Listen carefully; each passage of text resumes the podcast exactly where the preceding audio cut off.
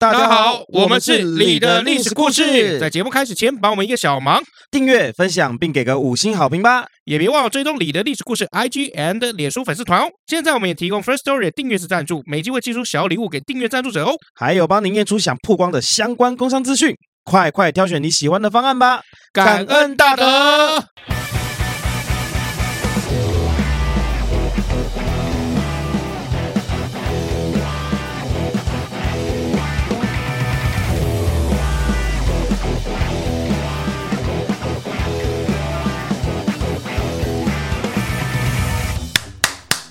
大家好，欢迎来到你的历史故事。太棒了，我是 Max 老麦，我是接到了叶配就会非常开心的佑宗啊。嘿嘿哎，我们今天接到了什么叶配？哎呀，我们今天接到叶配，层级非常之高啊。是，听我的声音可以感觉出来，我今天一点都没有想要恶搞的感觉啊。是我非常想要恶搞啊。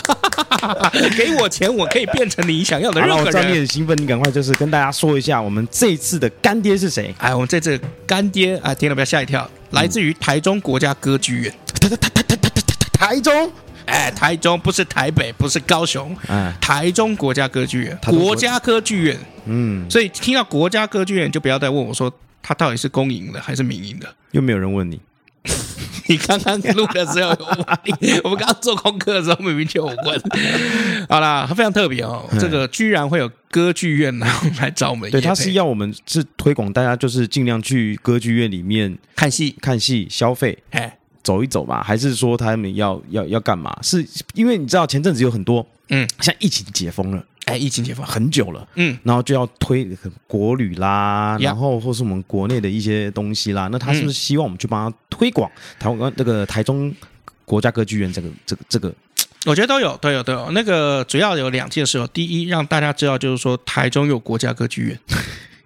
是真的啊，是真的，大家都知道吧？没有吧？你明明就不知道。我知道啊，有吗？台，你知道台中有美术馆吧？当然有啊，还而且还有二馆呢。我才我知道啊，上两个礼拜才我还去了呢。嗯嗯，好，嗯，我知道有谁会不知道？你不要闹了。可是你如果没有再提醒的话，你可能很难进去剧场。哦，对，因为毕竟连我都很少在进剧场，但是我小时候很常进。哦，我我长大之后有在进。啊，我小时候呢，是因为我妈妈本来就是这个，呃，我妈是这个国光剧团里面的成员。嗯所以小的时候戏团彩排啊，干嘛什么，我都很常去。臭屁！呃，没有，这不是说，这就是我的人生。哪有人在讲人自己的人生的时候会臭屁的？没有啊，没有，没有。我跟你讲，你讲那个臭屁，你要听那个贝克汉的纪录片，他 那个老婆才叫臭屁。他说我小时候都跟劳工阶级一起长大，然后贝克汉就出来说：“你都坐什么车去上学的？”没有没有，下面有一个有一个回留言更好笑，回的留言就是说：“嗯，对啊，他没他也没讲错，他都跟他家的保姆、他家的园丁。”他家的司机一起长大，好可怜，都没有跟爸爸妈妈，对不对？对，哦，第一件事情呢，就是我小时候是蛮常接触剧场的。嗯，那后来因为我妈妈就是 从剧团的团员，那很上进，考了这个学位，嗯，她考了硕士，然后用这样子的硕士学历呢，又考进了国立台湾戏曲专科学院，去里面去做讲师，嗯、去做去做这个老师。嗯、哦，所以呃，后来我妈又变成。歌仔戏的导演，嗯，然后以及他的学生，呃，毕业了以后也有不少进入剧场界工作，是是是，所以我小时候是是有在接触剧场的，长大反而比较少，而且我小时候是也蛮喜欢相声的，有的时候也去了几次相声的瓦舍的这个这个场子演出啊，那你嘞？场子去看他们表演，不是去场子演出哦。对不起，对，你不是去演出，OK？嗯，我我 去演观众，你是去，我去演观众，可以，观众可以吧？我我去看一下我的笑容是不是真诚的。我想他们他们应该完全不 care 你真不真诚。我去看看，就是说我去演一个就是可以懂懂得他们抖什么包袱的这个样子的这观众可以吧？懂这个抖包袱是是一个非常重要的事情哦。那当然，今天说你这个不是知识渊博。博大精深的话，你要去抖这个包袱，有时候因为这个这个临场反应要变，是，所以你必须去了解整个这个整个故事，嗯，比如说这个人的生平啦，这个人的所有事迹啦，还有你对社会的脉络要了解，是你才可以去做这样的转变跟转换，才能达到这样的效果，才能逗得你笑呵呵。嗯嗯，对不对？是没错。好，那这一次呢，这个台中国家歌剧院，它其实要我们主推的就是他们十二月份的时候会上的一个剧码，叫做《感谢公主》，这来自于琼剧场，也就是江之翠剧场。哦，我终于把发音念对了。江之翠剧场。哎，琼呢就是穷尽一生的那个穷，但不是说你很你很 poor 那样子。哎，你很贫，你很贫穷，不是不是不是，是穷极一生，穷尽全力的那个穷，把你自己逼到极限，这样是没错。那江之翠呢？就那个新北有个地方，板桥那边没有江子江子翠嘛？江子翠嘛？你。你要嘛就学外国人来发音，要么就念好。江之翠，OK。哦，那它不是江之翠，它是江之翠。那那个“之”是哪个“之”啊？知乎者也的“之”啊。江之翠剧场。对，那它主要是在写一档戏哦。这个戏呢是呃背景哈、哦、是来自于南宋。嗯，好、哦，就是南宋的时候有没有？其实呃，南宋是一个比较尴尬有趣的一个时期，因为。我们都知道宋朝有分北宋跟南宋，嗯、那北宋因为靖康的时候就被灭掉了，钦徽二帝被掳到北方去，嗯，好，那个时候是面对这个金国，啊，啊，金是金子的金，那后来呢，金国又被蒙古灭掉，嗯，然后蒙古就是元朝嘛，是是是，后来南宋反而是被元朝灭掉，OK，啊，对，所以南宋基本上是一个充满了很多国仇家恨，嗯，然后爱恨交织。因为他文人非常多，他是强干弱枝，他军人的地位比较低，文人的地位非常高。那就在南宋成立、北宋灭亡的时候，那我们都知道打仗是这样，他必须要边打边谈判，边打边谈判，嗯、对吧？对对，谈一谈就是这个东西还我，然后你们的人还我，皇帝还我，谁还我？因为毕竟这个金灭北宋的时候呢，呃，不不光只有。这个清辉二帝被掳过去，还有后宫可能 maybe 一万多人，加一大堆宝物都一起抓过去了。嗯，哎，所以谈判就是要谈这些嘛，土地还我啊，或者是人还我。是啊，哎，对，那就是不是就要派使臣？嗯，对，派这个大使过去，是跟这个谈判的人过去。对，派派谈判人。那今天这个感谢公主的主角就是其中的一个使臣，叫朱弁。呃，哪个弁呢？啊，弁就是那个啊，变天。弁庆的那个变，嗯，那个日本不是有一个变庆嘛？那个变，好，上面那个上面那个写的有点像我们那个丝啊，嗯，注音符号那个丝啊，那个变，好，那个朱变。那他就在聊，就是说这个宋朝的使臣朱变有没有？呃，派去过去谈判的时候呢，结果被对方扣留下来，嗯，哎，扣留下来变成人质，就在那边一待十六年，嗯，哎，那在这十六年里面呢，发生了非常多。奇特的事件，嗯，也就是说，虽然这个人在自己的家乡在南宋是有家小的，嗯。啊是有原配的，嗯，但是你被掳过去了以后呢，敌国的公主叫雪花公子，居然对他一见钟情，乃至后面一往情深，哦，被爱上了，哎对，但是这个人朱弁呢，又对这个敌国的招手啊啊招降啊，就是坚决不降。嗯，有骨气，哎，就是他觉得要为宋朝有没有要付出一切，因为毕竟他自己本身就是宋朝的人，所以他有气节。就是我的身体可以给公主，但是我的这个心里面还是在宋朝的。哎，但是通常男生呢、啊、比较难切得开。不要这样讲啦，让大家就是替你想 啊，这个对对对对，朱大哥真的辛苦你了。你就算可以得到我的身体，你也得不到我的心。然后心里就有点那种优越感，有没有？呃，也没有哦，因为毕竟在这个戏里面有没有，就是在谈哦内心的煎熬以及内心的挣扎。南宋是一个有趣的朝廷，为什么呢？因为虽然他的武力很弱，嗯，但是他很多的文臣有没有都非常有气节，比如说文天祥啊，很有名的文天祥啊，那他。虽然文天祥的这个能力不好，是，哎，这个，但是不管怎么样，有没有人生自古谁无死，留取丹心照汗青？是，哎，这他写了名垂千古嘛，对不对？这气节。还有谁？岳飞啊，岳飞的，是啊，哎，对啊，对，所以，所以其实整个宋朝有没有在大家的印象里面，虽然武力不及人，但是那个气节有没有？中国上下五千年许多长这个朝代的，嗯，就可以直接扒过他们的。好，那可是这个是所谓的宏观的角度来看嘛？我们在讲历史有分宏观跟微观，可是微观我们来看这个人，这个人内心其实是很痛苦的。这朱变被派过去的时候，原本觉得就是大不了就是一死，嗯。哎，可是人家让他活下来，只是不让你走，嗯，而且每天都在照相，而且中间还用了很多，一开始是呃软的、硬的，全部都一起用上来，嗯，哎，比如说硬的，就是比如说饿你啊，或者是比如说揍你啊、鞭打你啊，是，或是在你面前可能呃把你的这个同僚啊、同事啊都干光光，有没有？是，哎，但你如但是问题是他这招也不吃，是。那后来就开始去用别的，比如说我在猜了，可能雪花公主也是一招。哦、OK，这是我在猜了，这只是我在猜哈 哈。这个戏里面我不知道哈，对啊。但是软硬兼施通常都会有这些，因为毕竟苦肉计，然后还有什么这个严刑拷打，然后甚至还有美人计，嗯、这个都是历史上面相当常见的几个招降的、这个，没错没错没错，招降的这个计谋嘛，对不对？好，那在戏里面呢，这个朱变，这个远方是有原配的，这个远方的原配等不到她的老公回来。然后在战乱的逃难之中呢，为了要保全她的婆婆，还把她的小孩就是棒杀。哎呀，天哪！哎，抛弃了。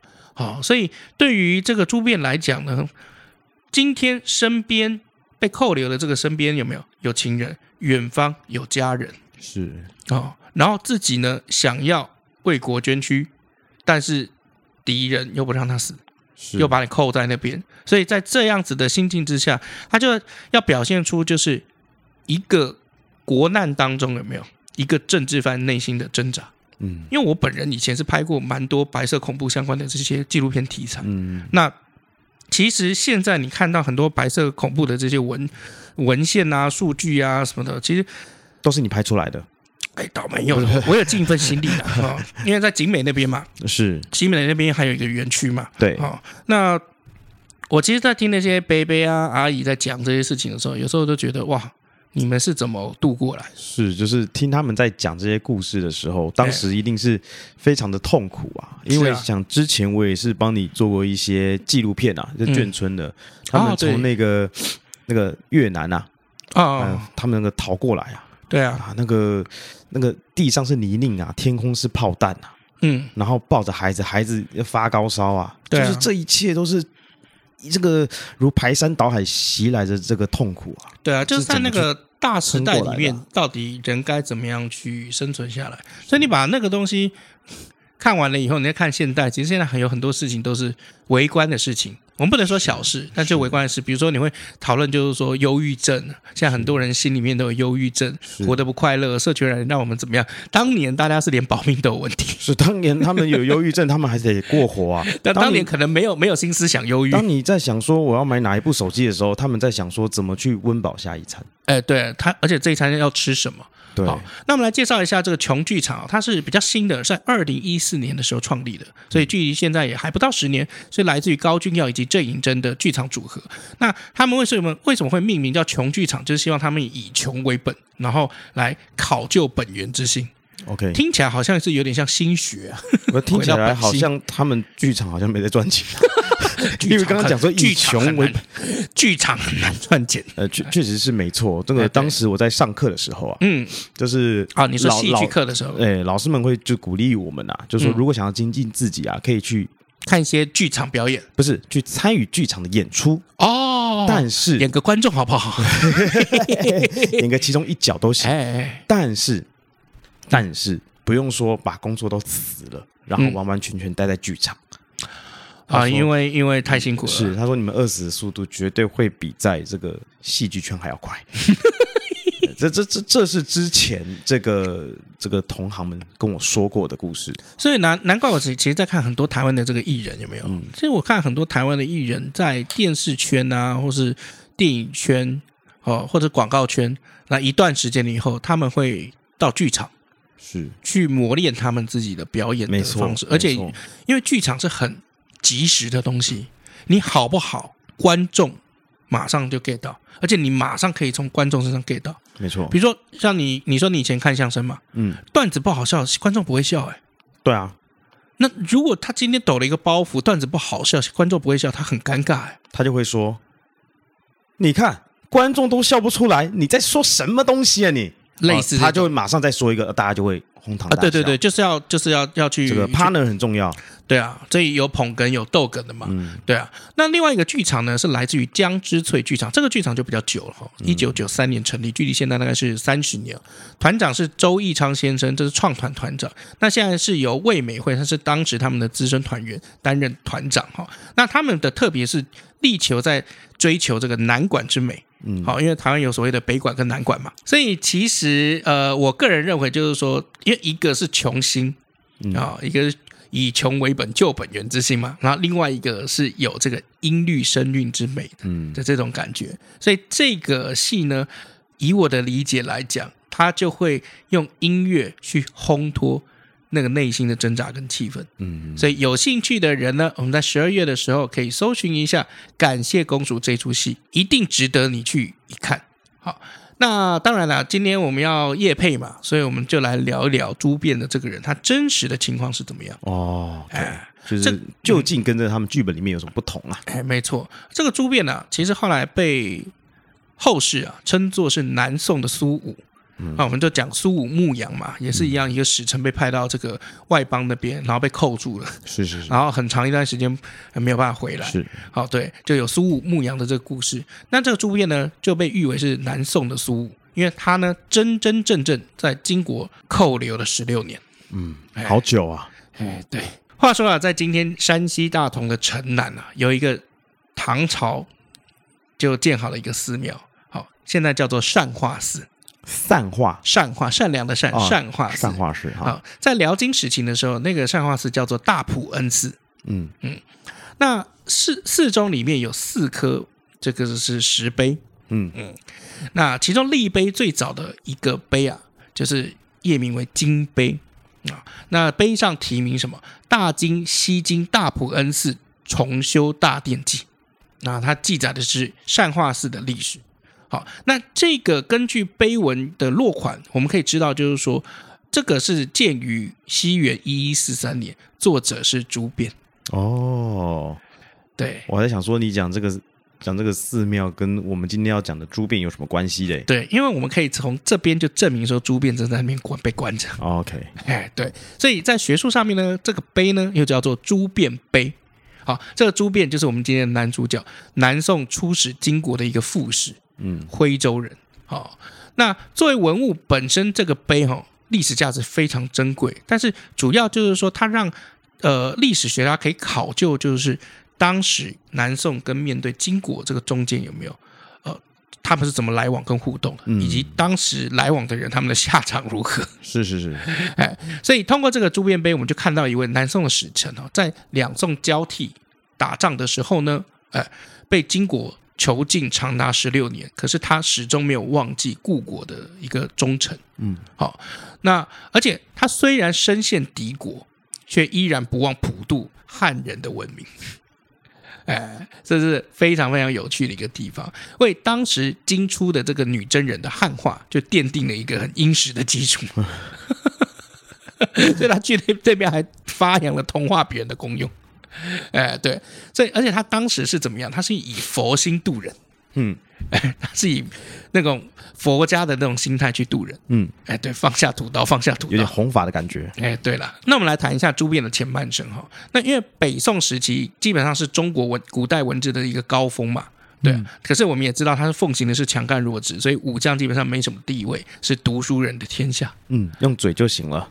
对，哦，所以你看哦，宋真宗的时候。啊，有一首劝学诗啊，叫什么？书中自有黄金屋，是书中自有颜如玉。嗯，哎，所以当时所有的汉人都在念书。嗯，哎，对，但念书有什么好处呢？那基本上就是比较通情达理了，就大家可以用讲理而不是动粗嘛。哎，对，然后念书的时候你会启发你的思想。嗯，所以呃，如果一个朝代它比较提倡文人的话，它通常它的那个思想也会比较多元开放一点。嗯嗯嗯，哎，好。除了清朝，清朝我就觉得，呃，是完全另外一个例外。例外，大家都活得很辛苦啊，因为他考的是八股文，嗯，那是一个公式文。那你要背公式这件事情的话，你的思想就会僵化，就比较难去衍生出别的思想。哦，哎，对。那宋朝不是，所以宋朝你知道吗？他们的这个文臣都很有气节的。好，那在宋朝，读书人如果不考科举，就是一件让人家非常难理解的事情。我就说，哎，大家都读书，你怎么不读书呢？没读书就是为了要做官啊！是啊，哈，对啊，你为什么不做官啊？你为什么不考试呢？那你干嘛读书？哦，哎，就但是对朱变而言呢，他从小就觉得科举没有那么那么重要，他觉得怎么样？求学、游山玩水是人生最大的享受。他喜欢旅游啦，嗯、简单来说，跟现在的人差不多啦。哎，没错，所以基本上朱朱变是跟。他所有身边的人不太一样，他不太喜欢科举这些事情，也不太愿意进入宋朝的官场来做官。嗯，一心一心，可是他不是不喜不喜欢学问，他想要拜名师，他就要找一些好老师。他真的想要念书的，哦，他念书不是为了要当官，他的目的是充实自己，他就喜欢喜欢念书，对，求喜欢求学问。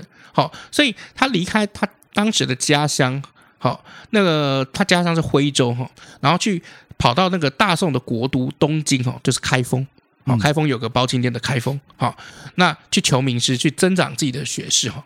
那在宋徽宗四年的时候，也是西元一一零五年的时候。二十岁的朱变进入了太学哦啊，这是类似以前的那个大学的意思。是他拜当时的大文豪曹说之。曹说之这个曹哈曹比较奇特一点，上面是一个日月的日，下面是一个征兆的兆。曹说之啊，这是当时的一个大文豪。然后不止拜他当老师，还娶了他的侄女当老婆。你们断句断这个样子，没有啦啊、哦！而且就举家搬到新镇去住哈。那呃，在新镇是处于开封跟洛阳之间，也是很多世家大族当时的聚集地，可以学到东西以外，还可以怎么样游山玩水？哎哎，对，因为个旅游相当的方便啊。好、哦，朱变这个人在新镇一住就是二十年哦。啊，他年少，你看二十岁，然后到那边，然后拜老师，娶老师的侄女，最后在那边定居一住就是二十年。嗯，好，那到西元一二六年的时候，大宋开始由盛转衰，那整个宋朝上上下下都蛮昏聩的。嗯，啊，官场也很腐败，朱变呢也远离了官场，因为他本来就不太喜欢做官，他就更远离了这个官场，离开了北宋的权力中枢，然后他就是当那边在腐败，这边在打仗，那边在乱。他就离开那个地方，嗯，然后继续他游山玩游山玩水的这个人生。好，那呃，其实很多后世的史家都觉得，就是说，哎，朱变其实这中间的人 可能二十几年都都是虚度光阴啊，啊就是只顾自己爽啊，对啊，没有什么范仲淹什么先天下之忧而忧，后天下之乐而乐的这种，嗯，这种情怀，也没有王安石那种内则不能。无以社稷为忧，外则不能无惧于敌夷的这种强国责任，然后就他就所有的国家大事跟他无关。好，从他前半生来看呢，他是一个讨厌大宋官场、社会不良风气的这个人。好，而且怎么样，是把自己置身于这些俗世之外的一个人。是是是，哎，对，没有什么政治抱负。好，所以基本上这样子的一个人，就安安稳稳的就过他的一生嘛，就是一辈子都在读书这样。那后来自己喜欢的书，对，那后来又是怎么样？变成这个样子呢？就是变成，就是说，哎，出使了这个敌国，然后又被扣留那边十六年了。好，那这就要到刚刚我们来提的靖康元年。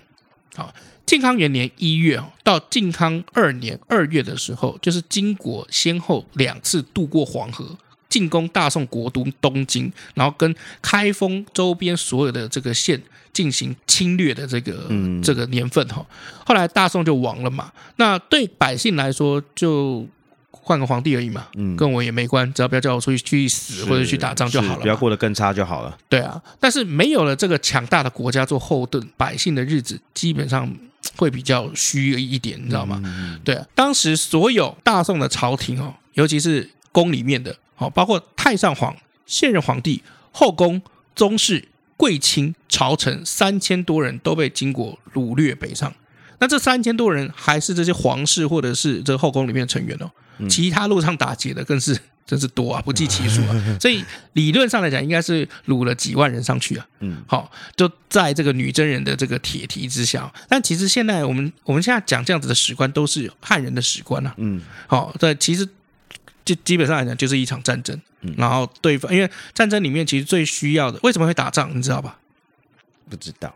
你你真的不知道为什么会打仗吗？世界上所有的战争都只跟两个字有关：领土啊，资源。哦，不一定是领土，有时候为谁打仗？像比如说这个，呃，像中国大陆有没有？就常跟下面什么越南啊、泰国啊，或者是什么寮国在吵，就是说水源问题。哦，我以为是有什么事事件啦，我以为你是要讲这个啦。哦，没有没有，所有的事件都是发源于。就是掠夺跟资源，没有想打就打啊，爽啊，也没有到那么简单，好不好？想打就打，爽啦。所以，只是我觉得人类的纷争基本上都是来自于资源的争夺。嗯，哎，像比如说路上有很多什么，这个八加九是最多，就是你看我不爽嘛，对不对？可是还有很多那种纷争，就是来自于就是你偷我东西，我抢你东西。所以就是是就是有分呐、啊，想打就打跟。取资源嘛。没有，想打你以为你以为查稳这事情怎么来的？啊啊，那大部分的战战争都是这个样子。嗯，好，那那这个。像我知道很多宗教战争也是为了要夺那个耶路撒冷啊，嗯，对，那也是资源呐，是啊，对不对？好，精华地段嘛，蛋黄中的蛋黄嘛，是对不对？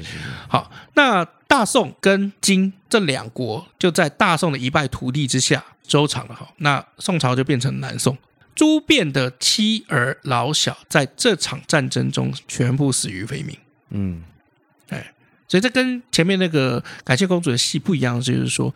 他其实一家老小全家已经死光了，嗯，只有他自己逃出来。好，那死里逃生的这个朱变呢，就突然觉醒了。好，因为国破家亡的惨况，就让他知道，人其实是没有办法置身这些事情之外的。嗯，国难当头的时候，有没有每一个人都是当事人？所以他就开始觉得，就是说我是不是应该要帮我的国家做些什么事情？哦，他是因为。就是家破人亡的关系，导致开始有这样的思考。是没错。好，可是过去几十年来，因为这个时候他应该也四十多了吧？嗯。然后全家都死光光，这个没有任何朝政经验、没有管理治理的经验的他，又能做什么事情？对，怎么办？所以后来他就偶然得知，就是说，开始这个朝廷要派一些使臣，嗯，呃，这个使节大使去跟北方的这个金国去谈判。哦。他就想说，那可以出张嘴的工作我就去吧。嗯，对。但是当时这个使臣的这些呃工作是没有人要做的，因为大家知道去了怎么可能回得来呢？第一，能不能活下来？是，哎，对，因为毕竟对于汉人的这个政权来讲，哈，对方是蛮夷嘛，那边好危险啊，很危险的，有可能去了回不来。嗯。第二，有可能去了以后活得下来，不一定回得来。对啊，所以其实这个危险性是很高的。当朝廷在争广招天下，就是有没有愿意出使的时候呢？嗯哎，那这个朱变就毅然决然的觉得，就是说我应该站出来做这份工作。嗯，哎，这个时候他已经是一个中年男子了，所以他的中年危机是这个部分，他不是什么，他的焦虑是焦虑在就是说我我已经变成决然一生了，我还能做些什么？以及我过去思考了这些东西，他可能觉得那些学问都是一些没有用的东西。好，那我能做些什么？好，那我愿意去帮这个宋朝去当这个使臣。对，那当然他自己本身历练的关系啦，是没有办法做证实。嗯，哎，对，因为毕竟你过去以来有没有 都度这么多时间了？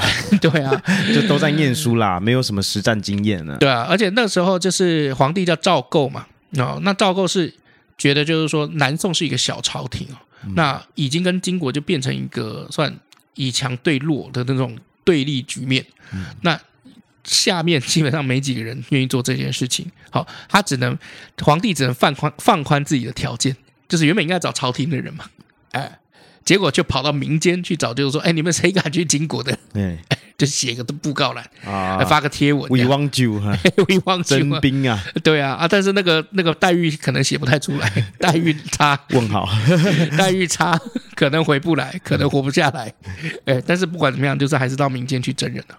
就在这样子的历史时空之下，朱变就像个男人，嗯，站了出来，然后站在了赵构的面前，嗯，啊，宋朝是不用跪的，嗯，啊，宋朝不用跪哈，明朝开始才开始这个比较惨一点啊，然后他就说我：“我愿意，Yes I do。”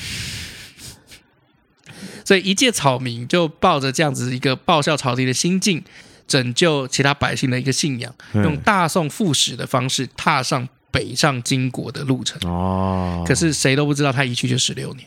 是原本想说啊，你有顺利回来的话，就帮你放鞭炮；嗯、没有回来，就帮你上炷香，这样 差不多。结果最后就是选择上炷香。对，不是大家都知道他还活着啊，他还还在活着，连香都没得上。OK，好，那就到了这个一二八年建炎二年一月的时候，初到北方的这个都诸变有没有在大同那个地方见到了金国名将完颜宗翰？啊，好酷的名字啊！哎哎，因为金国那边都是姓完颜嘛，嗯，哎，为了自己的这个南宋的母国不要再遭受这个兵灾之祸，好、嗯哦，那朱辩就忍住了对这个完颜宗翰的这个怒气，然后就开开始向对方陈述，就是说这些战争只会带来破坏，好、哦，那如果可以的话，我们应该是要坐下来和谈和解的，嗯，哎，那双方应该要止战啊，但是这个。完颜宗翰是金国初年非常著名的一个政治家跟军事家。哦，对，他一看到这个人哦，就民间草民一个，过去也没做什么官，没什么大的名气，我顺风顺水的，你来过来跟我谈，就是说，哎，我们要这个和平。对啊，对啊，因为自古以来，你知道和平这个口号是弱者在喊的口号，要侵略国哪有在跟你喊和平的？哦哦，对啊，所以他就很生气哦，他想要把这个朱变杀掉哦，但是后来也没有杀了他，然后他就想说自己有个打算这样子，因为当时的金国时局不稳。刚成立嘛，时局不稳。那这些治下的这个原本是宋朝的这些领域有没有？嗯，啊，这些上面的这个人民啊，都有这种反金复宋的这个旗帜。所以怎么样？到处就有很多游击军去跟金军去作战了。金国本身也非常疲累啊。所以当时这个完颜宗翰想的就是说，如果我可以把这个人招安进来，嗯，然后让他去说服这些。这个原本南宋的这些人民，这样是不是对我们国家的稳定度来讲会好一点？是，哎，对啊，所以你就知道，就是说，真正的政治家的眼里面有没有个人的喜好不重要，有没有用比较重要，就是结果论嘛？是不是结果论？就是他在评判跟权谋的这个心态，跟他个人的喜好无关哦，他以国家利益为考量哦，哎，对，但这是政治家。那如果今天在朝为官？他的行事作风跟权谋的角度是以自己为考量，而不是以国家为考量，这个叫政客。所以我们常常会在讲，就是说政治家跟政客的差别是在哪里？就是这里，哦，就是你权谋的角度是为了自己，那你是政客；为了自己的权位官位，你是为了自己，你是政客；为了国家，嗯，你是政治家。哦，啊，这样理解哈？你理解？对啊，读历史很累吧？嗯，那就是解释太多了。嗯嗯，反正是为了自己就是政客，为了国家就是政治家。那对，但是什么怎么为了？How how to do？他如果杀了很多人是为了自己的利益，这是政客还是政治家？自己的利益啊，应该是政客哦。那如果他为了国家好，然后用了很多的权谋把对方给搞垮，嗯，那当然搞垮就很多人家破人亡嘛，对吧？是，这是政治家吗？还是政客？这应该叫敌对势力。我们来讲的是，这是一个国家国境之内。对，你刚刚讲的这个，这个叫政治斗争。哦，那把另外一个派系给弄得家破人亡，嗯，那这个叫政治家吗？你讲的真的是非常好，真不愧我们做了两百多集，这就是千古以来大家在讨论的事情。嗯，就你拿捏的尺度在在哪里？嗯，评判的依据跟标准在哪里？所以我们刚才讲嘛，你权谋如果是为了国家，那你就被归类为政治家；为了自己，那就是为了自己。至于为了国家跟为了自己，我们其实就很好辨认的。像有些人嘴巴上说要怎么样忠君爱国。结果自己的家产突然越来越越来越多，嗯，报税的时候超多财产，然后子女都在国外，嗯，哎，那这个这个可能很难去说服别人。那像诸葛亮，政治客家，那政治，政治客家可能是诸葛亮，政治的客家可能是诸葛亮。那诸葛亮，你看，他鞠躬尽瘁，死而后已，死了以后家产就是商，这个就是没多少家产，嗯。他家产很少的，很厉害，很聪明啊！死之前花光啊，那不是你们不知道，不用历史没写而已，傻傻的啊！是是是是，好了好了好了，OK，好。那所以呢，这完颜宗翰跟其他一些金国的这个派系啊，就打着就想说说，哎，如果我们要稳定的话，我们是不是要该以宋治宋？嗯，用宋朝人呢治宋朝人，嗯，原宋朝人治原宋朝人，哎。那只有这样子，我们才可以逐步的把中原地区的这些财力、民力去转化为金国的国力。嗯，哎，我们之前在讨论那个刘备的打仗有没有？不是有讨论就是《孙子兵法》有个权的观念嘛？这个时候要怎么样？你不能只有一个宋人，对不对？你要很多很多个宋人。嗯，那很多很多个宋人要怎么来？就从这些使节来。哎，对啊，因为名义比较那个嘛。如果你是敌这个。宋朝派过来使节就被招降了，是不是就可以跟这些原本是中原的百姓里面就讲说，你看他们就是在我们的感化，我们金国多好多棒多棒多妙，对吧？哎，所以你们在我们的治下一定会生活的非常之好，比原本的生活还要过上一百倍顶呱呱的生活呢。嗯，哎，对不对？就要以宋治宋。好，那朱变这个人在完颜宗翰里面就是一个很不错的这个人选，所以他就把朱变关起来。关在那个云中的这个驿馆当中，嗯。啊，驿馆就旅馆了。我们之前有做过嘛？那朱辩这个时候就明白了金国的打算，嗯，那这个时候书生气就上来了。啊，他就放开自己的胆气，反正每天坚持就给完颜宗翰写信，嗯，去阐明宋金两边休战的一些好处，嗯，哎，对，试图的想说，就是用自己一己之力来阻止，就是说金国继续出兵去灭宋的这个目的。哎，哎，完颜宗翰会鸟他吗？他不会啊，废话，对啊，说这都已经箭在弦上了，你还叫我不发，怎么可能？神经病。对，所以历史学家来看哈，就觉得就是说朱变这个人蛮迂腐的。嗯啊，你这在人家打仗，真的就是要掠夺你家的所有的资产财产，啊、女人嘛，对不对？那谁要理你？就凭几张纸，你就想要让我这个，你也没给我好处。是啊，说几个字就就可以打发你？以为你是？啊、没错，好，对啊，而且灭宋是金国的国策，哎，对 呀、啊，怎么可能？而且制定这个国策的就是完颜宗翰，这你妈你神经病！哦，所以怎么可能会因为朱变放弃自己的这个利益呢？好、哦，所以你看哦，朱变的前半生四十年里面，读书、娶妻、生子、游山玩水、结交朋友，生在北宋最繁华的年代，对，他也没有想过为大宋百姓做点什么。这唯一就是他能想到，就是每天写信，嗯，去请乐。嗯，被关在那边的朱变呢，那很多时候都受到这个金朝那边的招降，但他都拒绝了。嗯好，那金朝反正就是这样子，就是他先从限制人身自由开始，嗯，就是如果你说好，你就可以走出去了，嗯，啊，我就可以放你自由，你的人生就是不会只有这边一张床，然后一个房间，然后一个厕所而已，嗯，哎，但是朱变这个时候就就拒绝了啊，那拒绝了以后呢，哎，这个啊金国又来了啊，如果你答应我们的话呢，啊，除了刚刚放你自由以外，我还会给你荣华富贵，嗯，哎，他又拒绝了，那。金国再来的时候呢，就说，如果你今天答应我们的话呢，我不但给你官做，还要放你自由，给你荣华富贵，还会给你很多女人。嗯，那他又又拒绝。金国也觉得很烦，这么都不答应，哎，都不答应。可是其实哈、哦，就是你知道人跟人之间很有趣哦。如果今天这一个人他一年、两年、三年他没有答应你，你会觉得就是他脾气硬嘛？没关系，再过一阵子他屈服了。嗯，可是更多年过去，你会不会觉得就是说，哎，这个人蛮有气节的？就挺有骨气的啦，哎，反反哎，气节骨气的，就是有个性，我喜欢。哦，这个人挺固执的。对，因为你要知道，就是说，其实岳飞当时有没有，就是也被很多他的敌手很欣赏。嗯，因为他会觉得，就是说，放眼这个宋朝啊，上下每个都是每个都是乐色，岳家军有够能打，所以敌人也会很尊敬他。对，所以呃，朱辩就在这个。时光荏苒之中，被囚禁的这个过程当中，就受到很多来自于敌人的尊敬，嗯啊敬畏。有一次啊，宋朝济南知府这个刘裕啊，就叛宋了啊，接受了金国对他的册封，建立了伪政权，国号叫做齐，就成为金国以宋制宋的典范。后来朱辩回复完颜宗翰，他就直接说什么呢？哦。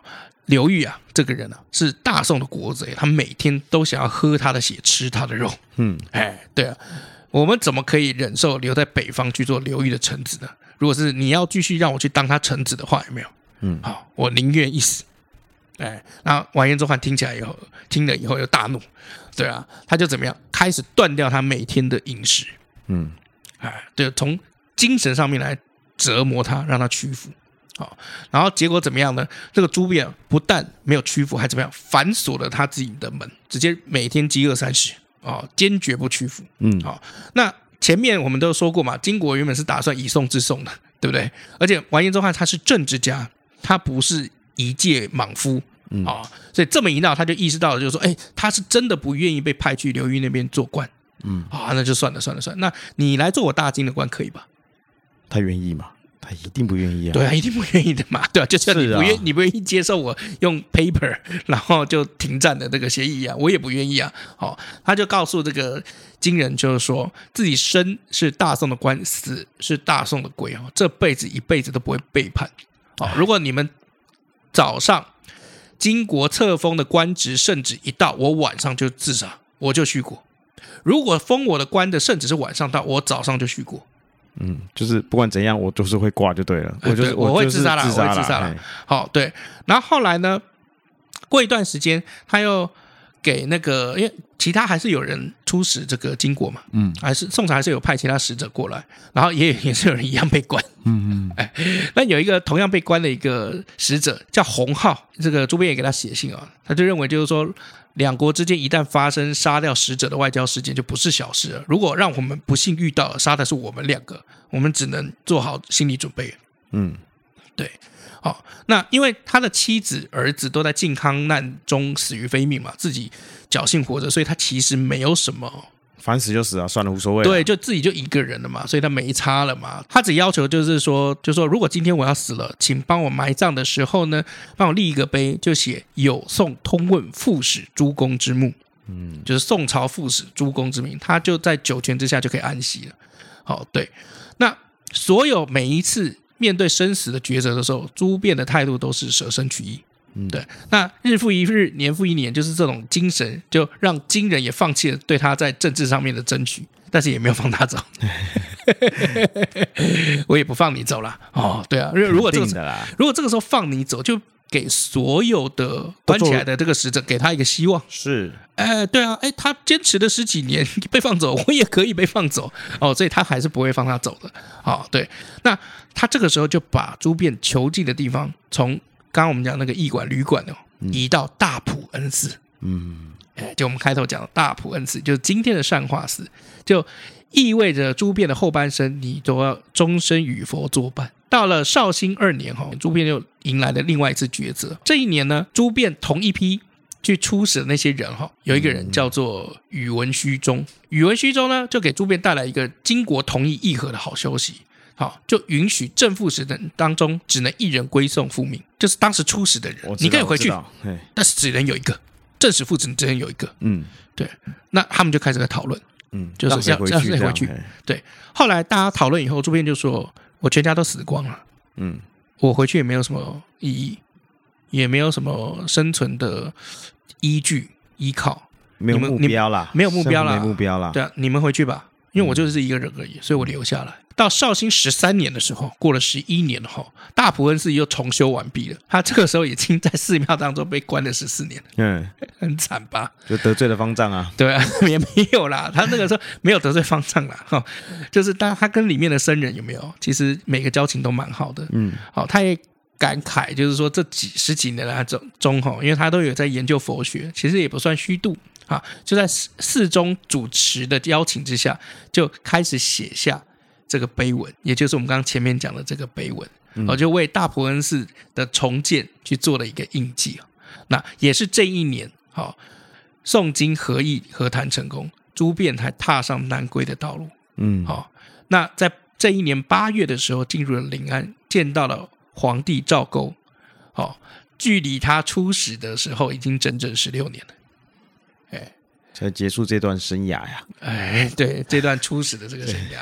好，那归宋以后的朱辩，他过着什么样子的生活呢？好，那他就把他当时在北方的一些事情，好，包括数十位忠臣义士的这些死节的这个事迹，有没有这个写下来？写下来以后就呈现呈奏给皇帝，然后也上交了被金国夺走大宋六朝皇帝的画像，还有宋徽宗的这些御书，嗯，啊，就是这些这个证据文物。哎，他把他留下来，然后还向赵构分析了当前的天下大事，然后提出了怎么样可以中兴大宋的强国方针。好，所以这一刻开始，朱片觉得就是说，这就是我这一段为国家能做的最后的事情。嗯，对。可惜的是，因为秦桧的阻拦，嗯，哎，秦桧大家都很熟悉的，没错，秦桧的阻拦，所以朱片最后还是没能在南宋朝廷去。入仕参政的这个机会，嗯，呃，只能给他一个区区从六品的一个奉议郎，就不是什么重臣啊，所以为国家付出了十六年的青春年华，也不算青春啊，就是人生啊，嗯，就换来就是一个从六品的这个小官。其实没差啦，因为他的这个妻小都已经不在了，是，所以他对他的人生没有什么目标，是。刚刚好需要这个出使，就在缺人呐、啊。这个使者有在缺人，呢他就去应征这份工作，想说啊，找个事情做嘛。嗯，对，所以就这样喽。他的人生就 这样。你的词汇就到这里了吗？不是不是，就我只是想表达的是说，就是他做了十六年，然后从区区的六品，六品，六品啊，从六品啊，对，就六品嘛。嗯，那我的意思是说，就是他本来就对他人生其实就已经没有目标了。对啦，对啦，因为他也他本来就已经没有目标，生死都看淡了。是，所以你说这六品对他来说算什么吗？并没有。从六品啊，对不起，这个从六品对他来说算什么吗？对，还好，没有算什么，因为他觉得他能做的就这些而已。其实我觉得啦，我觉得啦，还有一个状况就是，因为他可能也真的不聪明了，也真的没有什么能力。他可能跟我一样啊，词汇不多。而且你知道吗？你已经关了十六年了，嗯，你觉得国家会不会怕你？其实你会不会是对方的间谍？我觉得也有一种这种可能。要我十六年，我就直接就到处去旅游了。真的哈、哦，关出来之后去旅游啦，我还干嘛？都退休了。这有点像是，就是你在一个公司待十六年的感觉是什么？我不知道，我还没待过十六年。休息一下。二零二三 NTT 遇见巨人，琼剧场与江之翠剧场共同推出《感谢公主》。这是一段宋朝使臣朱卞的流离故事和一九五零年代政治犯老郑的挣扎转向，跨越时空交织的两段故事，是英雄还是叛徒？该如何在现实处境中辨析得失？十二月九号、十号就在台中国家歌剧院购票，请洽 OpenTix。我那天在看到人家讲哦，他说你有听过武松打虎的故事吧？没有哎，那什么？武松打虎，武松武大郎他弟武松，景阳冈打虎，你不知道？他老婆我知道啊，不是他老他没有老婆，他大王武大郎老婆我知道。你明明就知道那边，就武松有名是武松打虎这个故事嘛？好，那武松打虎之前相传哦，他在前面一个这个，然后。过那个景阳冈嘛，他过之前呢，就到了一个休息的那个地方，嗯，他就一连喝了十十八碗酒，嗯，然后呢，就有一个网友在下面回说，为什么不用一只碗倒十八次，而是要给他十八碗酒？哦，然后我就觉得，哎，这对啊，这个我们我倒没有想到这些，是。对，为什么是要给他十八碗酒，而不是一个碗，然后伙计过来倒十八次？好，后来有一个人就回一个留言，就蛮有趣的。就有一个戏啊，叫《大宅门》啊，《大宅门》里面呢，里面七爷跟他的孙子去吃这个爆炒肚哈，两个人吃了一个晚上，然后结账的时候，他们就说吃了二十盘，然后就是柜台跟他们讲说你们吃了二十盘，啊七爷就生气了，他说你糊弄谁啊？我两个人能吃二十盘，我们就吃了两盘而已。然后老板就陪笑就说七爷，你吃一盘我就可以装一盘，你吃一盘我就给你装一盘，这个错不了的。然后孙子也就劝说啊，我们吃了一个晚上也差不多是二十盘了。然后那个七爷才开始付了这个钱。好，那从此以后，那个客栈的老板啊，餐厅的老板，一盘菜就一盘装，就不会续盘哦，避免纷争。哦，有道理耶，因为现在外面有很多商店也是这样。哎，你叫叫个小菜，我叫一颗卤蛋啊，你放这个盘子里面就行了。嗯，他不要，他一定要再拿一个小碟子给你装。是，他说因为到时候要算账的。是，对，所以我就觉得就是说，哦，要喝十八碗酒哦，是不是？老板有可能跟着武松起喝啊？他怎么记得武松喝多少？对啊，对啊，而且为什么喝十八碗酒也喝不倒呢？我们之前讲过很多次了，你能喝三碗，那种那种喝两百杯大概都不会死，那酒精趴数太低了，好不好？哦，然后呃。后来这个老板很有趣哦，又开了麻辣烫串串香啊！哦，结账的时候用数那个那个串烧的那个签，压竹签，竹签，哎哎，就数那个签子。哦，所以为什么很多那个串烧店有没有就会给你单独一个桶子，说上面放竹签？哎，就是这样。到时候算账的时候直接算那个竹签有多少支，哎，那就是了。是是是，哎，对，所以我就觉得，哎，古人的这个智慧其实蛮有趣的，只是我们没有用心去看。是，哎，对，所以他喝十八碗酒，而不是一碗倒十八次。那现在就方便，现在用 App，哎，那个 APP 啦，App，APP，APP 点都有记录啊。哎，对，可是 APP 对啊，你对 QR code 扫码点单有没有有就有什么感觉啊？嗯，其实也没什么坏处啦，就你毕竟可以看到图片嘛，嗯，对不对？那我就可以避免踩雷啊。如果图片看起来好吃，我可能就会点它了。那你麦当劳不是应该每一次都很失望吗？麦当劳不是上面都可以看到图片的吗？看图片跟它食品哪一次像的，没有啊，这个已经这个感觉已经内化了，不一样了。哦，就是你就是你没有图片，你也知道它是怎么一回事了。哎，对。可是你今天如果去一间陌生的店，嗯，你看都没看过。啊，我们就讲，比如说你去日本玩好了，你点餐嘛，对不对？你用日文点餐，其实已经是一件很辛苦的事情了。嗯，然后加上到时候他来的时候，哇，跟你想的不一样，那不就麻烦了吗？啊，对不对？原来如果有个图片，不是更好？但我是常常被日本一些这个引客流的一些菜单吸进去，就不小心付付了不少钱。哎，像我这次去福冈的时候，有没有？还有一个居酒屋，它上面就写五百块。就是它有一个叫做海之玉海之玉的一个一个盘生鱼片的盘，里面有二十四片，六种不同的生鱼片，有二十，总共有二十四片，才五百块日币。五百个日币乘以零点二是就是一百一而已嘛，很便宜嘛，对啊。然后结果进去了以后，发现啊，它其实还是有其他规则啦。那比如说你每一个人进去的时候要付座位费四百四十块日币，哎，而且每个人一定要点喝的，嗯一定要点一杯，就对最低消费是一杯，嗯哎，然后呢，限时好像是两个小时这样。两个小时 OK 啊，所以最终我在里面花了快四千块日币才走出来。四千块日币差不多就是八百八百多块台币，对，其实还好啦，对啊，因为点了不少东西啊，而且光那个生鱼片我就觉得很很有价值。是啊，对啊，我也常常被这种东西就中了，我就进去。原本想贪小便宜啊，对，结果变盘子。对啊，做什么旅游型 YouTuber，太闹了好不好？不要这样。什么小资族玩玩玩旅游，太闹了，你写。不过福冈那个地方蛮有趣的，就是因为。我去的时候有没有？他真的很，我我觉得，我觉得你下一次可能就可以去。应该会自驾吧？我应该会自驾啊。对，第一，它自驾很好玩，因为福冈很大，很大，非常大，九州非常大哈。就是呃，除了福冈以外，其实包括像别府啊、熊本啊，哦，都是值得开车去去。而且他们那个温泉旅馆也便宜，一晚一个晚上大概就是两个人，很高级有有 view 的那种，那五千块吧，五千块吧。干嘛？你干嘛？你干嘛？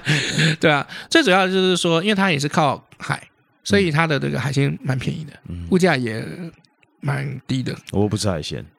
明太子是不是？什么？明太子没有很喜欢啊。哦，你不吃海鲜哦？不爱啦。嗯，可以的，不爱啊。嗯，那它有牛肠锅，你吃不吃？我不吃肠啊。嗯，有牛肉吗？有牛肉，就单纯的牛肉啊。有。比如说什么什么 ribs 啊，有有有这种东西，那就可以啊。就是我我记得我回来的，嗯、就是回来那一天，我是十点的飞机嘛，八点半要到机场，嗯、然后我七点钟起来，然后我就在福冈车站，然后找了一个精心挑选的一个餐厅。嗯、为什么呢？因为他早上就有卖烤牛舌定食。哦、牛舌我不爱。你到底？你还说你没有很挑食？我不能就选牛牛肉就好了。他有啦，有啦，有。对啊，啊，你们想吃牛舌，你们去吃啊。我没有，我可以选别的口味吧。我不，我我只是很少。我可以选亲子冻吧，没问题。然后生鱼片你也不吃嘛，对不对？因为生的不吃嘛。啊，那你们是不是很爽？你就可以多吃我这一份的生鱼片，对吧？我要给你当分母，哎，你爽吧？那你不会到现场就说“我不要，我不要去”？不会啊，我干嘛干嘛这样泼冷水？哦，我们是，我们是，他有那个卡拉给就是唐扬鸡的定时，这个你就吃吧。是啊，那唐扬鸡上面有淋上一些美乃滋，这种你也吃吗？吃啊。那美乃滋里面有明太子的那个一粒一粒的，吃不吃？可以啊。哦，这个就可以，可以。但是一整条的你就不吃？不，不爱。OK，好，因为我去的那家叫做亚玛雅山屋，嗯，哦，那山屋就在福冈车站的旁边而已。那他中午就会有一个明太子他被烘带，就是明太子吃到饱。嗯，他可是他的明太子是小菜，嗯，就他摆一个小小碗。在旁边里面就摆满了明太子，你就可以一一直配饭吃。嗯，不想吃的人就不吃，没关系。对啊，哎，这样子你就可以吃嘛。就是 OK 啊，就通常其实我出去玩就是这样，很简单。就是你想，不是你你们有想要吃，我不想吃，可是这家店有我可以吃的，好，我跟你们吃。嗯，这家店没有我可以吃的，你们很想吃，那你们去吃，我也不会去扯你们后腿。嗯，我就去附近吃我想吃的，然后到时候大家电话联系就好。而且你看，假设我随便找一个。我吃完，因为一堆人一起吃饭，通常都会花比较长的时间，嗯，对吧？那我一个人自己去吃，吃完之后很快就吃完了，我是不是可以去附近逛？哦，对不对？你你你又可以花三四万块在那个有的没有的 Uniqlo Uniqlo 上面。对，我的意思就是说，就是谁也不会扯谁后腿，出去玩就是这样。哦，不过这边哦要跟大家讲一下，因为像我出去都是做联行了，跟老麦不一样，老麦是有买行李的嘛。我这次出去就就就有犯了一个大错。就是那个时候，我们到那个别府，别府就是卡马多吉哥哥，就是有一个叫造地狱的地方。好，那是一个观赏用的温泉。好，那里面相传在里面有没有，就是有很多什么什么灶门炭治郎的一些什么元素就在里面取的。哦，那这个别府那边有一个保养品非常非常出名，是当地导游跟我们讲，就是呃温泉霜，就是他据说他有拿温泉天然的成分。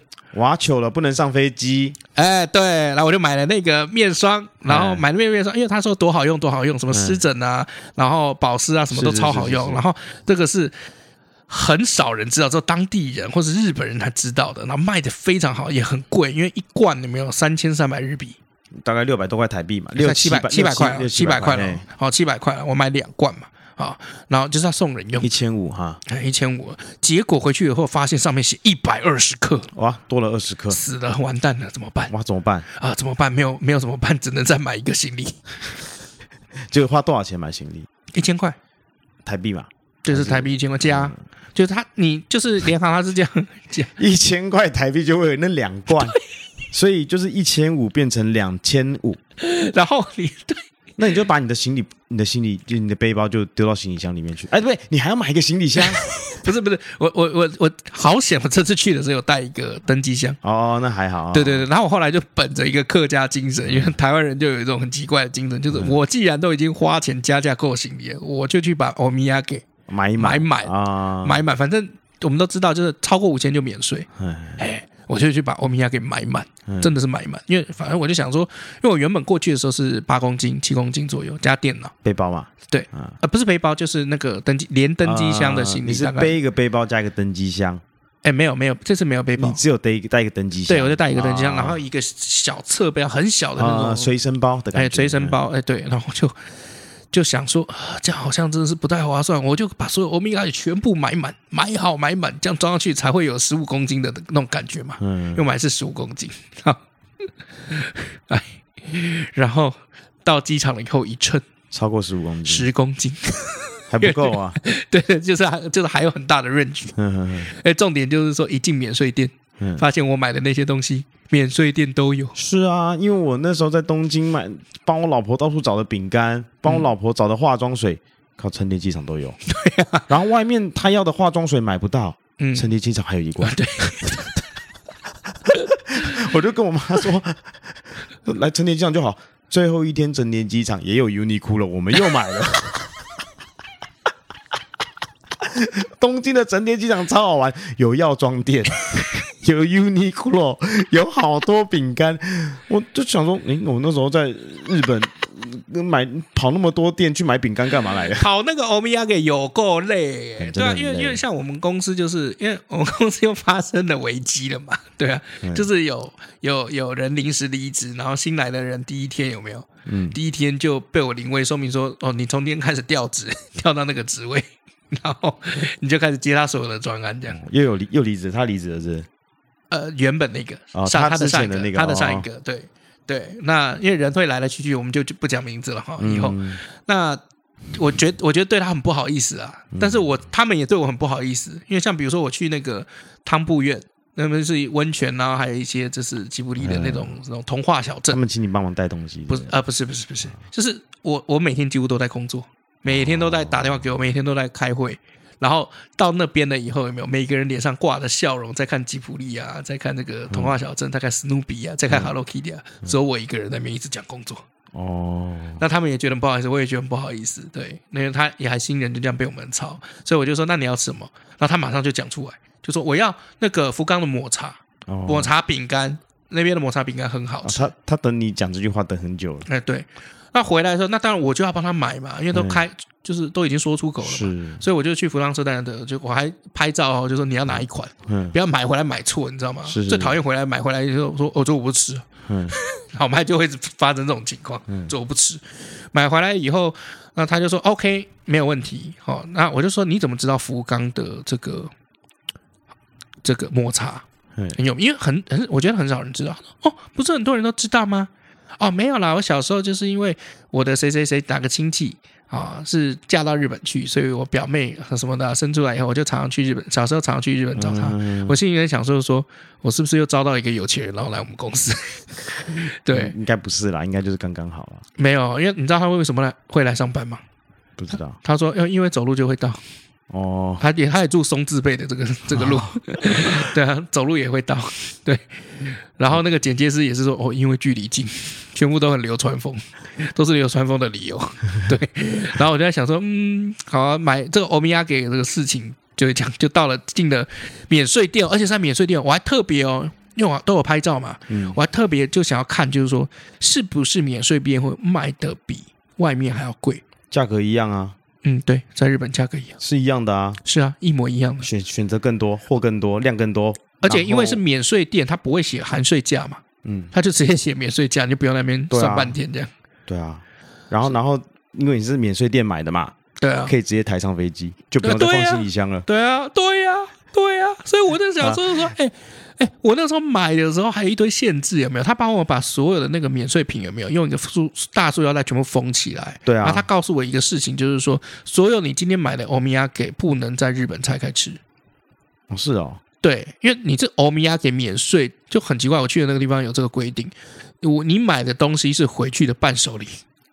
哦，好奇怪哦。所以他会把你封起来，然后你不能在 在日本的时候吃掉。那我觉得可能看品相吧，因为你看我在 Uniqlo 买那么多，我还不是直接拆开来穿，他、嗯、一样是给我免税价格啊。呃，我不知道，但是我去的那个地方，哦、我去福冈看东西吧，我可能看东西啦，嗯、对啊，因为他可能日本人会抗议，嗯、就是说，哎，其实他根本根本也是在日本买日本吃啊，啊还是应该要算日本税率啊。但如果你带走可以免税，就他们有一些奇特的理由嘛，就像他们那个消费税啊，内用内用跟。带走是不一样的税率啊，一个八一个十嘛。嗯，我是不知道这件事。哦，你不知道？我不知道。就他们的消费税不一样。我都在，我都在当场吃啊。当场吃还有分哦。如果你在便利商店买，当场吃，门外吃，门门内吃就不一样，税率是不一样。所以他会问你，就是说你要。他没问我哎。啊？他没问我哎。真的假的？我直接跟他说这边可以吃吗？他说这边不能吃哦，哦，我就直接出去吃了。哦，那就是带走啊，那就是另外一个税率啊，因为他规定里面不能吃嘛。哦、但有些便利商店是里面有桌椅的哦。对，是这样子。原来是这样子。然后福冈可能我不知道啊，我可能要增加财财政啊。福冈好像近年来推出一个新的政策，嗯、就是你去那边有没有？你比如说 Booking Agoda 已经订到饭店了，你已经付了钱了，嗯、但你当场到那边的时候，你每个晚上还要再付两百块的城市税，额外的。哦，从来没听过这种事情哎。啊，对，就是在福冈九州了，福冈九州那边。哦，对，应该是福冈市的，对啊。但是就是我去住的时候，就是有被收这个，所以我住住了三个晚上，被收了六百块。你有住东很硬吗？呃，没有，它是不限的，就是你每一个，反正就是在福冈，你每一个，他就是要收这个钱。我就不要去福冈啊。那也也行，可是 应该还是会去啦，看看两百而已那些。看我 看我太太，看我太太啊，看我太太。你太太应该是喜欢吃我刚刚上述的那些东西的。呃，我们应该会先选名古屋吧。哦，名古屋客家客家名名古屋，他想去那边吃那个名古屋鸡翅。哦，对，我是想去名古屋那边有一个地方叫马龙素，还有七龙素的地方。那那个地方呢是。江户时代很多这个武士会在那边走，那他现在还保有那些的这个房子啦，这些建筑都还在。嗯，那之前看那个那个日本人介绍，我就觉得哇，这个好宁静的一个地方。嗯，所以我很想去那边看一看。名古屋知名的料理有三大哈，第一就是你刚刚讲的那个手语鲜，你老婆要吃的鸡翅。嗯，对。那第二就是味增猪肉串，嗯，味增猪排。嗯，好，这个猪肉串或猪排都可以，哦，反正就味噌猪。好，那它比较特别，就是它是它没有淋那个酱汁，嗯，就是猪排没那个，不是有时候都会有那个猪排酱吗？我不爱淋。哦，它没有，我我的意思是说它没有，它把那个酱汁好像腌料就裹在外面的面衣，所以外面的面衣本身就有味道。好吧，嗯，然后再来第三个是鳗鱼饭。哦，OK 啊，鳗鳗鱼饭可以吃吗？可以吃，可以吃。我这次带我妈去吃那个鳗鱼饭，超级好吃的，百年老店。名古屋的这个吉野家里面也有卖鳗鱼饭。嗯嗯，对，所以可以去的话，有没有可以吃吃看？那一般来说，鳗鱼饭我不太主动吃，不太主动吃，不太主动吃。我是可以吃的，是不主动去吃。就是就是勉为其难的，刚好进入这家店，然后里面又有名的是鳗鱼饭，你就才会点来吃。我一个人不会，如果带我妈妈就会。对啊，对对，一定的啦，对啊，因为毕竟好吃的料理得通过你妈的嘴，我们才能确信它真的好吃。好吧，好像蛮多人都这么说的。嗯，对啊，因为我觉得你真的是蛮难搞，所以我也很久没跟你吃过饭了。我不想跟你吃饭啊。哦，为什么？你很忙啊。啊啊、哦，不是，我很忙。因为我现在有时间的话，有时候会留给家人啊。所以我是个外人。也不能这样讲，我们 partner 啊。啊，我们只是个 partner。你常常把我当助理啊，妈的！没有啊，现在没有了吧？有啊，啊啊，李先生你好，我只是个外包仔。您您 您好，我只是个外包仔。开启，好了好了好了，因为这集是这个我们有叶配啦，然后再加上是预录关系，因为毕竟他们那个排那个戏的档期有没有？嗯，哦，其实都有很早就开始排了。是对，所以我们这集我们就不念留言，我们也不介绍这个电影了。是，好，我们要介绍的唯一一个就只只有一个。感谢公主》啊，大家呢可以去上这个台中国家歌剧院上面看一下哦，关于这这个感谢公主的一些内容。那如果你们有兴趣的话呢，也欢迎十二月的时候呢去看这档戏。嗯，对，那他主演是有魏美惠、郑颖珍、陈彦希、洪建藏、王兆阳。李威慈啊，共同的演出是进场看完了以后，因为台中最近的观光，我其实觉得做的都蛮不错的。是哦，然后再加上就是说，台中现在有很多米其林的店。是哦，呃，像那些必比的的都不会太贵，你们都可以去踩去吃吃看。嗯，是哦，你在推客人家花钱吃饭，哎、吃好料，还有看戏，看戏才是最重要的。哎，对，看戏最重要的。以上就是我们今天节目的内容。我是尤忠，我是 Max 老麦，我们下次见，拜拜拜。